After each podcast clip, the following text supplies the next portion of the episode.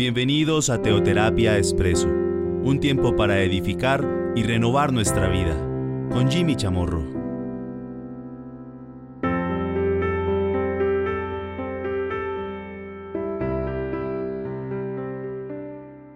Muy buenas tardes aquí en América, buenas noches en Europa y muy buenos días en Asia. A nombre de la Cruzada Estudiantil y Profesional de Colombia, a nombre de toda la familia Senti en el mundo, de la ICT y de sus centros de teoterapia integral, les doy la bienvenida a esta, nuestra primera reunión virtual, nuestras raíces de los sábados, de los domingos, seguramente en eh, Asia, por la hora a la cual me están viendo y escuchando, en casa con Dios. Muy agradecido con Dios de poder dirigirme a ustedes en este momento y de poder transmitir lo que la palabra de Dios nos eh, dice y nos expresa claramente. El apóstol Juan escribió tres cartas. En la tercera de ellas, en el capítulo único, en el versículo 2, expresa, amado, yo deseo que tú seas prosperado, que tú seas prosperado en todas las cosas y que tengas salud así como prospera tu alma. Este es un lenguaje muy claro por parte de Juan para nosotros, hoy, en pleno siglo XXI. Estamos enfrentando una situación y una realidad compleja para toda la humanidad, para cada uno de los países, no solamente donde ha llegado esta pandemia o este virus que ya lo hemos identificado muy bien, sino seguramente aquellos donde no ha llegado, pero también están tomando todas las medidas posibles para que lo puedan eh, e-, evitar y si es del caso, contener. Pero ¿Qué dice la palabra de Dios al respecto? Seguramente hay muchas inquietudes las cuales nos podemos en este momento formular.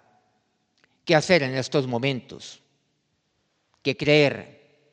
¿Cuál voz entonces debo escuchar en este instante?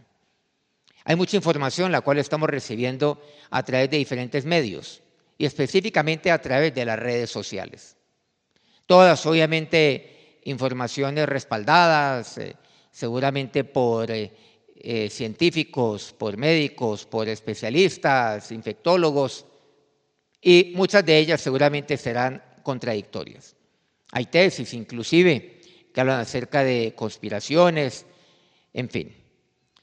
Pero, ¿qué nos dice la palabra de Dios? Y yo los invito para que vayamos a ella, tal como así nos lo expresa el apóstol Juan. En primer lugar, dice amados. Comienza con un término muy importante que es el amor. No olvidemos que el amor es el vínculo perfecto. También el apóstol Pablo en la primera carta a los Corintios nos habla muy directamente en eh, el capítulo 13 en cuanto a, sí, lo que significa el amor, aún desde el capítulo anterior, pero nos dice que hay tres cosas la fe, la esperanza y el amor. De todas ellas, la más importante es el amor y ahí entramos en este capítulo 13, donde me detalla lo más bello que se puede decir del amor. Pero el Señor, nuestro Señor Jesús, nos enseña acerca del amor, no de acuerdo a las teorías, no de acuerdo a las palabras, sino a través de su vida misma. Él dio su vida y se entregó a sí mismo por nosotros. De esto se trata el amor. Por eso dice, amados. Y usted y yo somos amados, amados hijos de Dios. Hay preguntas las cuales pueden surgir, como por ejemplo, si Dios es amor, ¿por qué permite que esto suceda? Claro, al igual que antes que se expandiera este virus y que fuera una pandemia como lo es hoy, nos preguntábamos, bueno, y si Dios es amor, ¿por qué entonces hay injusticias? ¿Por qué hay niños en la calle? ¿Por qué hay tanta desigualdad? ¿Por qué hay tanta tiranía? ¿Por qué hay pobreza? ¿Por qué hay tanta necesidad? Claro, nos hemos encargado de sacar a Dios, de expulsarlo de nuestros hogares, de nuestras familias, de nuestros colegios, de nuestras escuelas. Ya hablar de Dios no es permitido. Ya el elevar una oración a Dios está altamente criticado, es juzgado y en muchos países del mundo pues ya es condenado y prohibido. Nos encargamos entonces de sacarlo de nuestras vidas, de extraditarlo de nuestra tierra. Y entonces decidimos nosotros tomar la decisión de ser el centro, de ser el centro del universo. Y llenamos esta tierra de egoísmos, la llenamos de avaricia, la llenamos nosotros mismos de violencia en todas sus formas. Pero claro, culpamos a Dios. Y con este dedo señalador, entonces lo le levantamos hacia Él y levantamos nuestra voz de reclamo y aún de maledicencia hacia Él. Es hora de volver a Dios. Es hora entonces de acercarnos a Dios, de buscarle a Él. Este es un momento que nos están enfatizando de distanciamiento social. Pero yo le añadiría a ello que es momento de acercarnos a Dios. Seguramente ya no tenemos un eh, círculo social al cual podamos acudir desde el punto de vista presencial. Los niños en sus colegios, en sus escuelas, los jóvenes en sus centros educativos eh, de carácter superior, universidades, los adultos en eh, sus trabajos o en sus quehaceres, sus oficios, sus profesiones, su campo de trabajo. En las calles, en los restaurantes, en los cafés, los lugares de encuentro, en los parques. Eso seguramente ya no es posible. ¿Qué hacer en este momento? Pues entonces es momento de acercarnos a Dios, de buscarle a Él. Hay un personaje bíblico muy importante que usted y yo conocemos que es Moisés. Recordemos que Moisés estaba en medio del pueblo. Y seguramente, pues, eh, este pueblo todo lo compartía, estaba vivido en doce tribus, las tribus de Israel. Pero Dios le dice a Moisés que suba al Sinaí. Y ahí encontramos un pasaje, una referencia bíblica muy importante que es Éxodo 24. Y de ahí se extiende hasta el capítulo 32. El caso es que Moisés estuvo a solas con Dios durante 40 días, 40 días y 40 noches. Ahí estuvo él. Y estando él allá, pues tuvo un tiempo maravilloso de intimidad con Dios, a solas con Él. Mientras el pueblo estaba allá abajo, Él estaba entonces en lo más alto del monte y estaba allí disfrutando de Dios. Él estaba en intimidad con Él y Dios le hablaba. Y ahí Dios le mostraría cosas maravillosas, sobrenaturales. Cuando Él desciende, el pueblo está encendido en idolatría, en caos. Estaba el pueblo seguramente padeciendo una pandemia, una pandemia contra Dios. Estaban enfermos en su idolatría enfermos en el egoísmo, enfermos en el caos, en la anarquía. Comenzaron inclusive a disvariar, a decir barbaridades. Recordemos aquel becerro de oro. He aquí tus dioses, Israel, que te sacaron de Egipto, refiriéndose a aquel becerro de oro que ellos habían levantado. Era un pueblo que, que entró en histeria espiritual. Pero encontramos aquí que Moisés estaba a solas, pero estaba a solas con Dios. Y este es momento para estar a solas con Él, de apartarnos, de estar en intimidad con nuestra familia, a solas con Él. Es posible que muchos de los que me escuchen estén obviamente con sus familias, otros seguramente estén solos, estén solas. Pero usted no está solo, porque Dios está con usted. Porque usted es el amado, usted es la amada de Dios. Y continúa diciendo aquí Juan, amado, yo deseo que tú seas prosperado en todas las cosas esa es la voluntad de Dios para con nosotros, para con usted, que usted sea prosperado. Tanto se dice de la prosperidad, tanto se comparte, tanto se desvirtúa de lo que es la prosperidad, de acuerdo a lo que vemos, por supuesto, en su palabra. Tanto se añade, tanto se engaña frente a lo que concierne la prosperidad. Pero miremos por un momento lo que aquí nos dice su palabra en cuanto a la prosperidad concierne. Yo deseo, dice aquí Juan, y ese mensaje es para usted y para mí, esta es la palabra para usted, que seas prosperado en todas las cosas. Y a continuación dice, y que tengas salud así como prospera tu alma. Me habla entonces también del alma. Me habla acerca de la salud.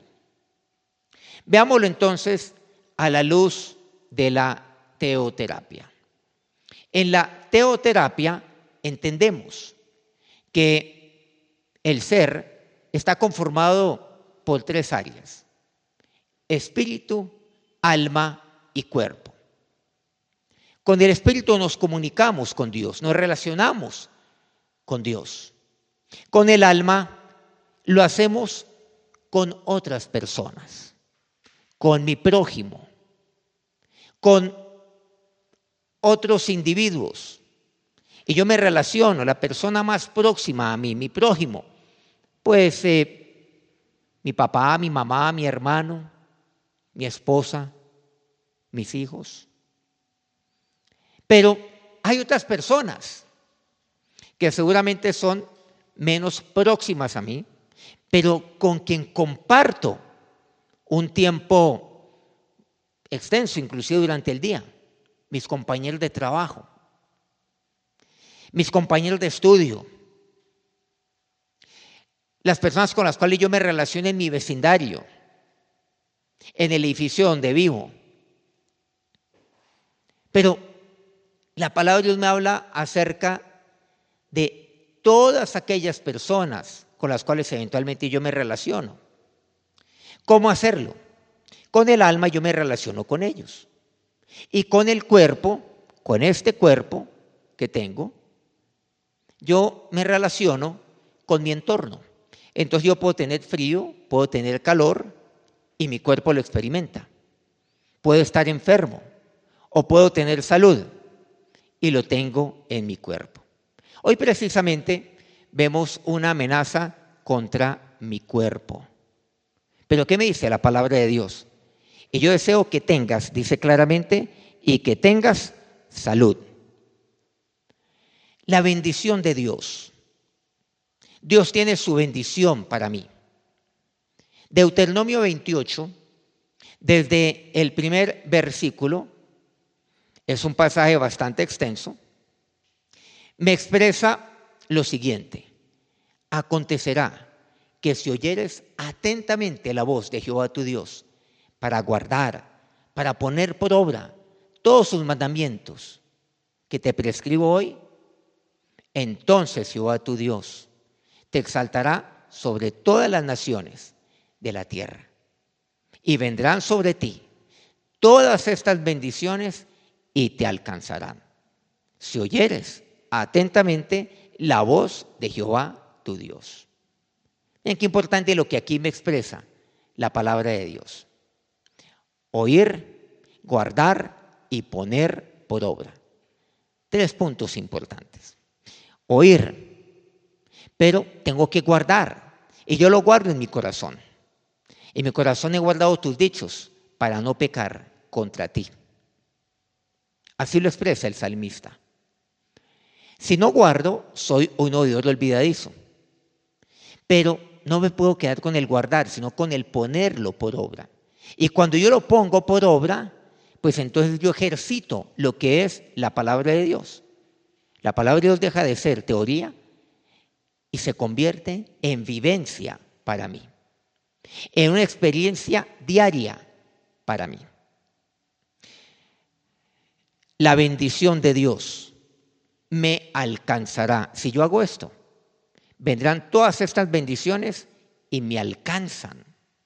Yo voy avanzando, voy corriendo, pero me va alcanzando la bendición. Porque así es Dios. Recordemos que con el Espíritu me relaciono con Dios, me comunico con Dios, tengo intimidad con Dios como Moisés la tuvo con Dios. Y allí vemos que Dios me bendice. Y Dios me bendice por medio del Espíritu. En el alma experimento prosperidad. Qué importante esto. Bendición en mi espíritu, pero esto, esa bendición es para todo mi ser, para mi ser integral, en cada, para cada una de las áreas de mi vida. La bendición en mi espíritu se refleja en prosperidad en el alma. Y esta se refleja en salud en mi cuerpo. Por eso dice, y que tenga salud, así como prospera tu alma. Dios quiere que yo tenga que yo tenga todo de él, que sea prosperado en el alma. En mi alma con el cual yo me relaciono con otras personas. En el alma con el cual yo me relaciono con mi esposa, con mis hijas, con las personas más cercanas, dentro de, lo que comprende mi entorno familiar, pero también con mis compañeros de estudio, con eh, mis compañeros de trabajo, con el entorno en el cual yo me desenvuelvo, mis amistades, mis conocidos, aún aquellas personas que solamente no conozco, pero que saludo eh, cuando me veo con ellas, un eh, portero, una persona que día a día me encuentro en, en la calle y que yo la saludo. Dios desea, Dios quiere, Dios anhela que yo sea prosperado en mi alma, pero que también yo tenga salud, que experimente salud.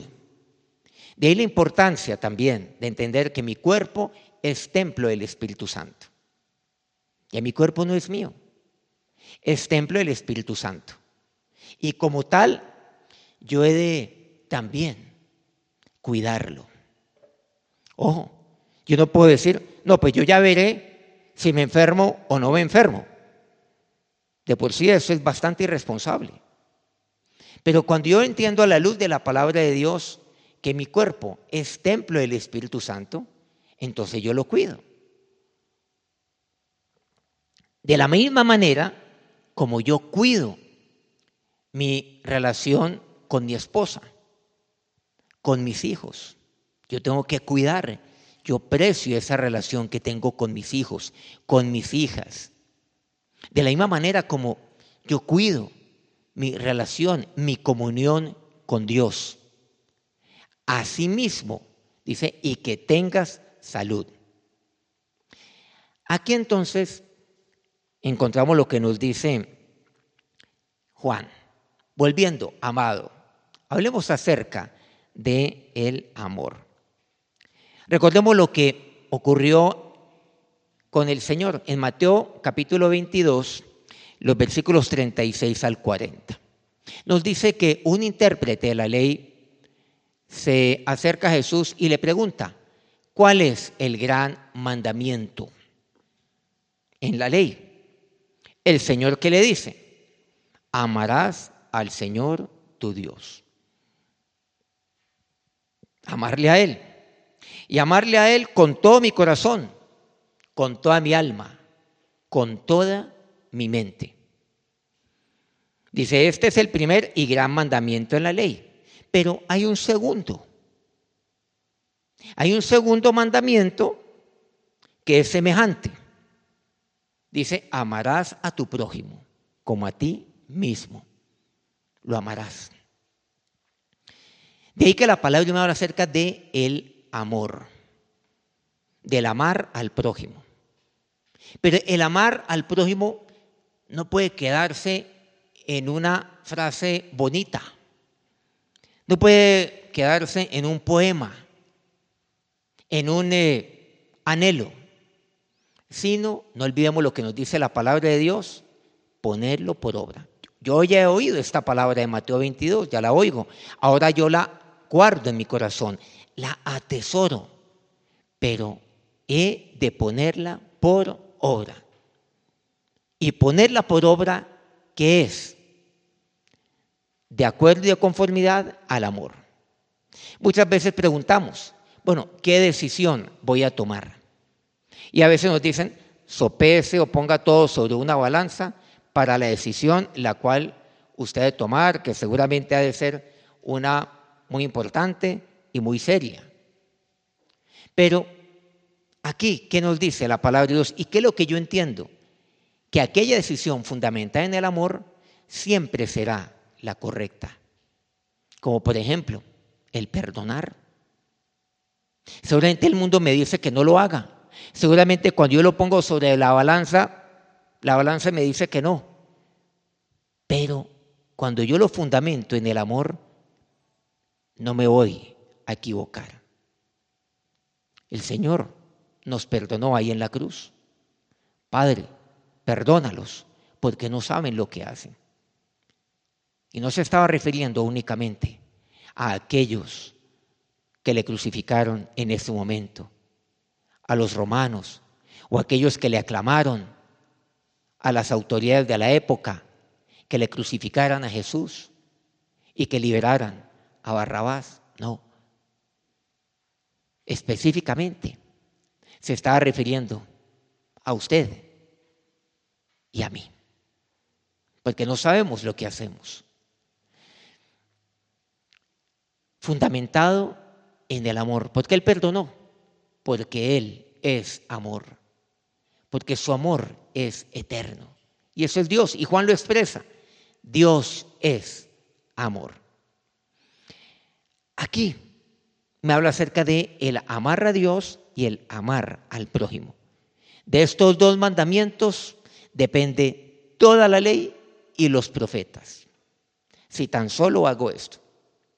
Mirémoslo a la luz de lo que estamos viendo ahora. Hay diferentes leyes y diferentes normas que se están dictando en diferentes países del mundo inclusive en muchas de nuestras ciudades y muchos de nuestros departamentos o provincias o estados o regiones.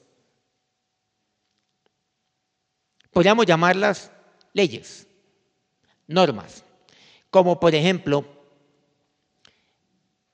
eh, aislamiento total, encierro total en varios países del mundo, no salga de la casa, lávese las manos adecuadamente, si tiene algún tipo de sintomatología, alguna tos, eh, llame inmediatamente a, la autoridad competente o a donde le remita la autoridad. Eh, allí seguramente póngase un tapabocas, en fin, lávese las manos permanentemente, hágalo bien, muchas otras normas.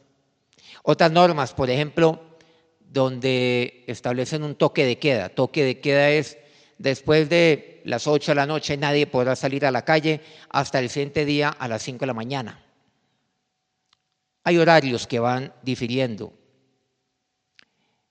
Diferentes normas, que los mayores de tantos años ya no podrán salir a la calle. Pero, ¿qué me dice la palabra de Dios? Eso está bien.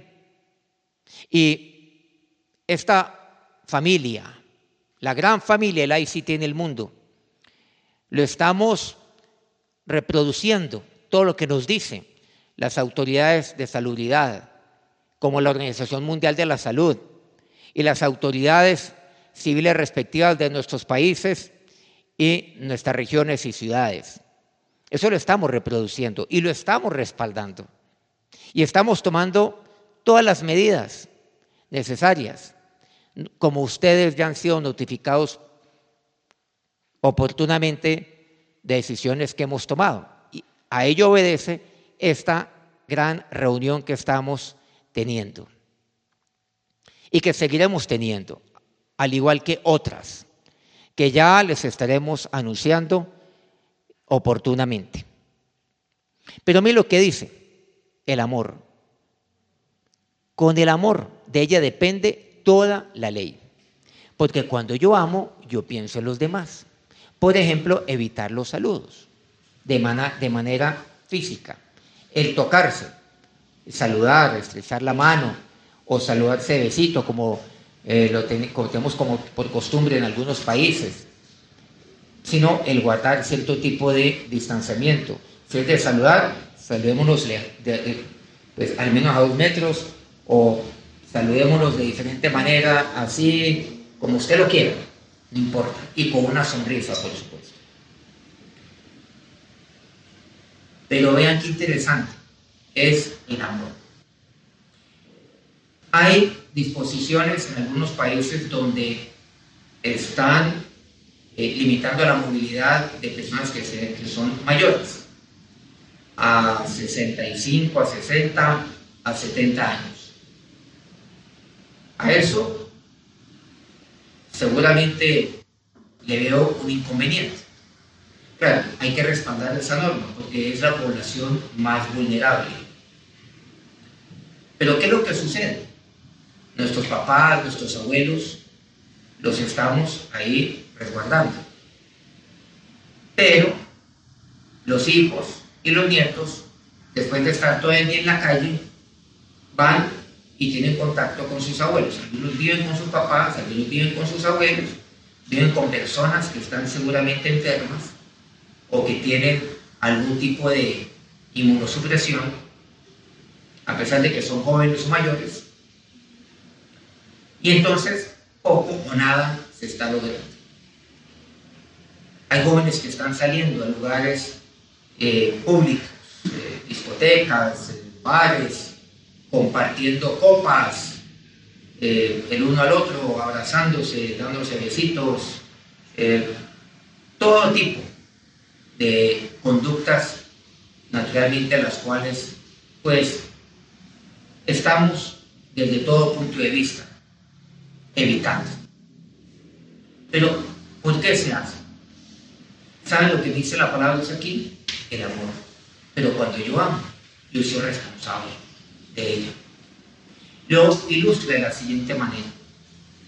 Dicen que los jóvenes tienen que ser los más responsables en este momento porque puede que tengan eh, una manera de combatir más efectivamente el virus, a pesar de que no son inmunes. Cuidado, muchos jóvenes ya han fallecido en el mundo. Cuidado con ellos. No se crean supermanes, ni tampoco se crean pues totalmente inmunes a que puedan en ellos suceder algún tipo de fatalidad. Pero, ¿qué sucede? Cuando yo amo a mis padres, cuando yo amo a mi prójimo, entonces yo tengo que cuidarlo. Dice, amar al prójimo como a mí mismo. Pero, dice, no, pero como yo no me amo a mí mismo, entonces, pues, mucho menos a mis padres y por supuesto a mis abuelos o aquel que es mi prójimo. Tan bajo es el concepto que usted tiene de usted mismo. Tan pocos, tan poquito se ama usted a sí mismo. Yo lo ilustraría de la siguiente manera. ¿Qué tal existiera una enfermedad, dígase un virus, en el cual los abuelos, las personas mayores, fueran inmunes y más bien las personas jóvenes, o sea, sus hijos y sus nietos, fueran los más propensos. Un virus el cual si ataca a un joven, lo atacaría con una agresividad que lo llevaría casi que a la muerte. Hablemos desde el punto de vista teórico. Si eso fuera así, este mensaje también es para los jóvenes. Yo les aseguro que sus papás y sus abuelos harían todo lo posible para tomar las decisiones necesarias para no contagiarlo a usted. Porque su papá y su abuelo lo aman. Que su abuelo tiene costumbre de jugar bingo con sus amigos los viernes. Y eso lo viene haciendo toda la vida, los últimos 40, 50 años de su vida. Y estoy seguro que su abuelo jamás volvería a jugar bingo. Si él supiera que pondría en riesgo su vida como su hijo o como su nieto. No me cabe la menor duda. Pero el tema es al inverso. Por eso el amor. Y si yo amo, yo me lavo las manos. Si yo amo, yo guardo distancia. Si yo amo, no saludo a que haya un contacto físico. Si yo amo y yo sospecho que tengo algún tipo de, de cuadro, eh, qué sé yo, viral, alguna gripa, lo que sea, yo inmediatamente me pongo un tapabocas y me aíslo. Y aviso a la autoridad competente eh, a través de los medios que eh, debo llevarlo a cabo. Si yo lo hago. Por eso la palabra de Dios me dice que la, del amor depende toda la ley. Miren que esto es vigente para el día de hoy. Por eso, yo quiero invitarlos para que, para que amen, para que se amen ustedes mismos, para que amen.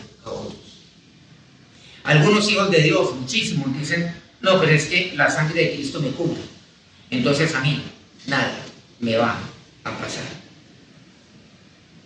No podemos ser tan irresponsables cuando Dios nos da también la inteligencia, la sabiduría y la prudencia para tomar decisiones. Dios a mí también me dio una mente, me dio un cerebro, me dio una voluntad para tomar decisiones, pero decisiones fundamentadas en el amor. También Dios lo hace. Recordemos, cuando Herodes quería matar por medio decreto a los niños, Dios envía a su ángel. Ahí está José, ahí está María. ¿Y qué le dice a José? Mira, toma al niño, toma a María, a tu mujer y vete, porque procuran matar al niño. Tranquilamente cualquiera diría hoy, pero Jesús no tenía por qué huir, no tenía por qué huir José. Bueno, Jesús había venido al mundo, era pequeño, porque su padre lo protegería. No, mire la voluntad de Dios como es. Esta historia de nuestro Señor Jesús nos habla claramente en cuanto a decisiones responsables que yo he de tomar. Y si no lo entiendo, pues entonces lo debo entender a la luz del amor. Romanos 13 días dice, el amor no hace mal al prójimo porque el cumplimiento de la ley es el amor, dice Pablo. El amor no hace mal al prójimo. Cuando yo amo, no le hago mal al prójimo. Entonces, cuando yo amo, yo también debo tomar decisiones en mi vida. Pablo expresaba, todo me es lícito, pero no todo me conviene. Hay cosas que son lícitas para mí hacer hoy, pero que no convienen. Pero que no convienen por motivo de otros, pensando en los demás. Proverbios 3:29 dice, no intentes mal contra tu prójimo, que habita confiado junto a ti. Usted puede decir, es que no era mi intención. No. Aquí el desconocimiento no puede de ninguna manera argumentarse como excusa. Porque usted y yo ya hemos sido advertidos de las consecuencias que puede llevar una vida, por ejemplo, desordenada. Más aún en momentos como este. Finalmente quiero aquí compartir lo que dice 1 Timoteo 1.2. Pablo dice a Timoteo, verdadero hijo en la fe. Gracias, misericordia y paz de Dios nuestro Padre y de Jesús nuestro Señor. No es momento del miedo. No es momento del pánico. Es momento de llenarnos de la paz de Dios. Que la paz de Dios gobierne sus corazones. Como así nos dice la palabra de Dios. Es momento en el cual mi corazón, mis decisiones, mi mente y aún mis emociones han de ser gobernadas por la paz Dios. Hemos de tomar decisiones responsables, pero gobernados por la paz de Dios. Que la gracia, que la misericordia y que la paz de Dios sean sobre sus vidas. Por eso quiero invitarles en este momento para que inclinemos nuestro rostro y nos acerquemos a Dios en este momento y lo oremos a Él. Es momento de buscar a Dios. Es momento de la oración. Ahora, Señor y Dios, ante ti nos presentamos en esta noche en gratitud, porque tu palabra expresa que he de dar gracias a ti en todo momento. Y por todo he de darte gracias. Aún por momentos de dificultad, momentos de adversidad. Pero hoy nos acercamos a ti, oh Dios. Porque yo te necesito, Señor. Porque, oh Dios, ¿a quién hemos de ir sino a ti? Alzaré mis ojos a los montes. ¿De dónde vendrá mi socorro? Y hoy levantamos nuestros ojos a los montes. El mundo levanta los ojos a los montes. ¿De dónde vendrá mi socorro? De mi socorro, de ser salmista. Y te lo digo yo, Dios, viene de ti. Viene de ti, Dios, viene de Jehová, que hizo los cielos, que hizo la tierra. Tú eres Dios en los cielos y eres Dios aquí en la tierra. Nada, nada puede escaparse de tu poder, pero nada puede escaparse de tu amor y de tu misericordia. Por eso Dios, en este momento, nos acercamos a ti. Los miles de hombres, de mujeres, de niños, de ancianos. Las familias nos acercamos a ti en este momento y levantamos nuestros ojos, pero nuestros ojos no están levantados a la nada, al vacío. Nuestros ojos están levantados es hacia ti, porque mi socorro viene de ti. Y tú que hiciste los cielos, pero también que hiciste la tierra. Ahora, oh Dios, te pedimos para que derrames tu misericordia en este momento sobre nosotros. Pero que igualmente derrames de tu amor. Derrama, oh Dios, de tu amor. Que finalmente, oh Dios, podamos comprender las palabras del que murió en la cruz. Dios, que las decisiones que tomemos, y no, no solamente las que han de tomar y las que están tomando nuestros gobernantes, sino las que yo he de tomar, los que cada uno de nosotros hemos de tomar, que estén fundamentadas en el amor. Y por eso yo te pido, Dios, que tu amor siga inundando la vida de cada niño, que tu amor siga inundando la vida de cada joven, que sea llenando con, con tu amor la vida de cada hombre, de cada mujer, de cada anciano. Esto te lo pido, oh Dios, a ti. Y que este tiempo, este tiempo, Señor, sea un tiempo contigo. Sea un tiempo de estar ahí en casa con Dios. En casa, oh Dios, contigo. Gracias, Señor, porque yo no estoy solo. Porque Dios, ninguna mujer ha de experimentar soledad en este momento. Yo solo sé, oh Dios, que tú eres amor.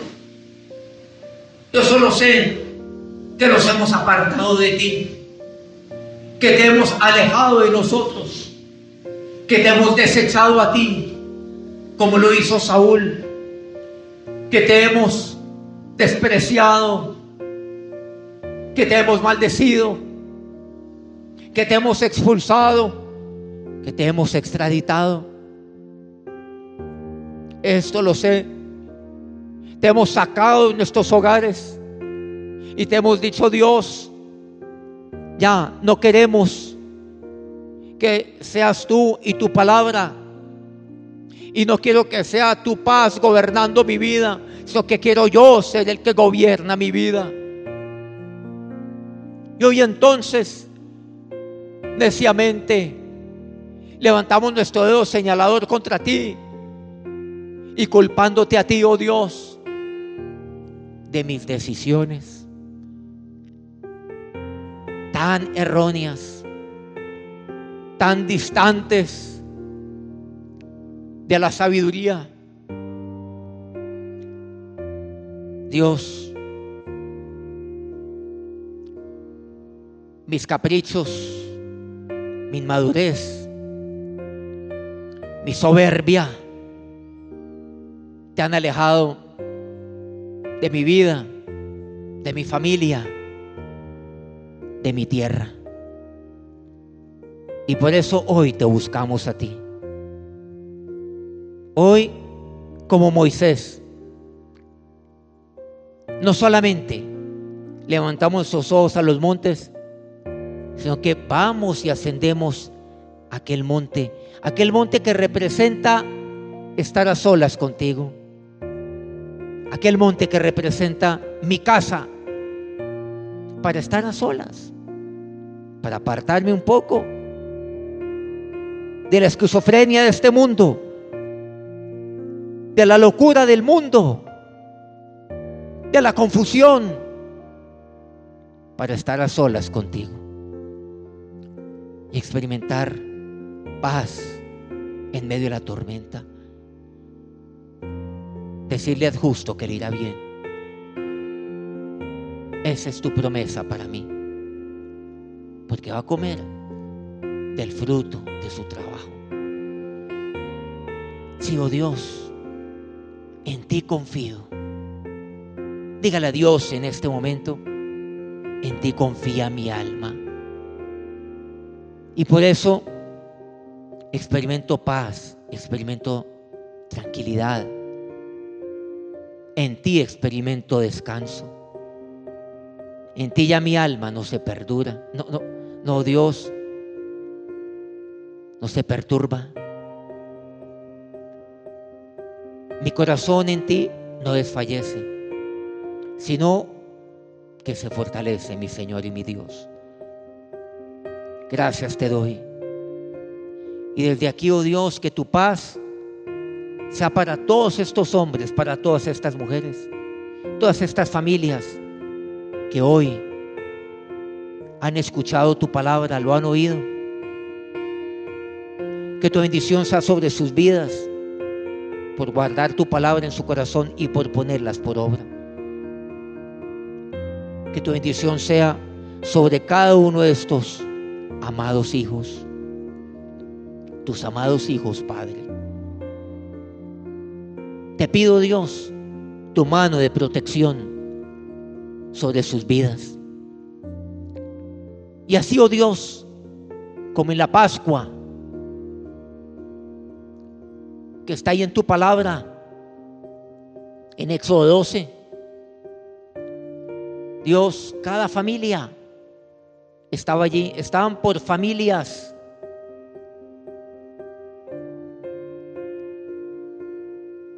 Allí, en obediencia. Así, oh Dios, hoy estamos ahí reunidos, pero en familia, por familia y cenando ahí por familia. Cada uno debería estar ahí con su familia. Y la muerte no vino a ninguno de los hijos de Israel que estén ahí. Eso representa tu sangre, oh Dios. Aquella sangre que es, puerta en los, que es puesta en las puertas y en los dinteles de las casas, como en los tiempos de la Pascua. Que tu sangre, oh Dios, cubra cada familia, la proteja y gracias porque así será, porque al justo le irá bien. Gracias porque tú eres nuestro descanso, porque tú eres mi paz. Mi paz os dejo, mi paz os doy. No la doy como el mundo la da. No se turbe vuestro corazón, ni tenga miedo. Amén. Que Dios los bendiga rica y abundantemente.